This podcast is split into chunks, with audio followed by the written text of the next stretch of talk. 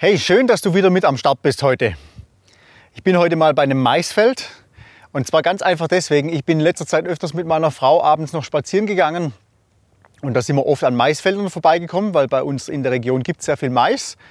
Und was uns da so aufgefallen ist dieses Jahr ist, wie extrem hoch der Mais ist. Also in dem Feld hier ist jetzt ein schlechtes Beispiel, das ist ja gerade mal, keine Ahnung, 2,30 Meter hoch, die Pflanze da hinter mir. Aber manche Maisfelder, wir haben es nachgemessen, sind tatsächlich über drei Meter. Also keine Ahnung, wie dein Sommer war.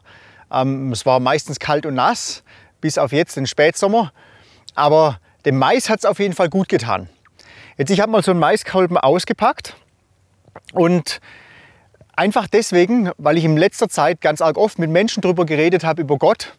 Und von vielen Menschen kam so das Statement, ja, ich weiß nicht, was von diesem Gott halten soll oder ich weiß nicht, ob ich auf diesen Gott vertrauen kann, weil es sterben doch so viele Menschen in dieser Welt und viele müssen verhungern, die Kinder in Afrika und so weiter. Das ist was, was Menschen einfach immer wieder daran hindert, Gott zu vertrauen. Und deswegen habe ich einfach mal so einen Maiskolben heute mitgebracht. Und ich finde es interessant, so ein Maiskolben, wahrscheinlich hast du schon mal einen live gesehen oder in echt gesehen, der hat so zwischen 14 und 18 solchen Reihen von Mais da drauf. Und jede Reihe von diesen Maiskörnern hier, die hat dann 35 bis 40 Körner. Das heißt, ein Maiskolben in Zahlen hat ungefähr 400 bis 600 Körner, ein einziger. Jetzt, wenn man so in so ein Maisfeld reinschaut, das ist ganz unterschiedlich, je nachdem, was für eine Maissorte und was weiß ich was für ähm, Konditionen. Aber prinzipiell sagt man, es stehen zwischen 6 und 12 solchen Maispflanzen auf einem Quadratmeter. Rechnen wir einfach mal mit 10.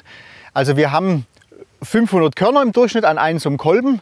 Auf einem Quadratmeter haben wir 10 Maispflanzen, das sind dann 5000 von den Körnern. Jetzt, wenn man nur einen Hektar, also 100 auf 100 Meter, 10.000 Quadratmeter Mais anpflanzt, dann hat man tatsächlich 50 Millionen Körner. Und man hat ja nur ein einziges Korn pro Pflanze investiert und kriegt 500 raus. Jetzt stell dir einfach mal vor, du würdest diese 50 Millionen Körner von einem Hektar Mais wieder anpflanzen und würdest davon wieder Mais kriegen. Das wird schon beinahe ins Unendliche gehen, nur von einem Hektar Mais. Und natürlich geht ein bisschen was kaputt und so, das ist mir schon alles klar. Aber das hat mich einfach wieder ganz neu fasziniert, wie Gott sich das eigentlich gedacht hat, das Leben. Gott ist so ein überreicher Geber für uns Menschen. Anhand von dem Beispiel könnte schon jeder Mensch auf der Welt satt werden. Das Problem liegt vielmehr bei uns Menschen, dass wir es einfach für uns behalten wollen oder wir die Preise stabil halten wollen oder wir einfach nur ungerecht sind und andere ausnutzen. Und ganz nebenbei, in der Bibel steht ja mal Folgendes drin. Ich lese dir das mal vor, das steht im Matthäusevangelium Kapitel 6, Vers 11. Das ist in der Bergpredigt und wahrscheinlich in einem Gebet, das du sogar kennst, das Vater Unser. Und da lehrt uns Jesus dafür zu beten, unser tägliches Brot gib uns heute. Jetzt bei uns hier in der Region, da gibt uns Jesus viel, viel mehr als unser tägliches Brot.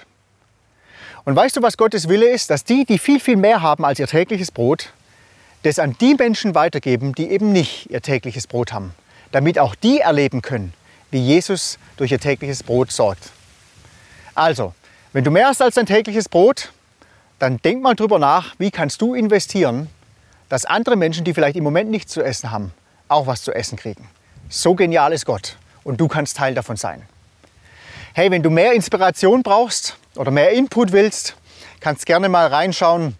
Es gibt verschiedene Angebote, Podcasts, ähm, meine Website natürlich, Insta, Facebook, YouTube und so weiter.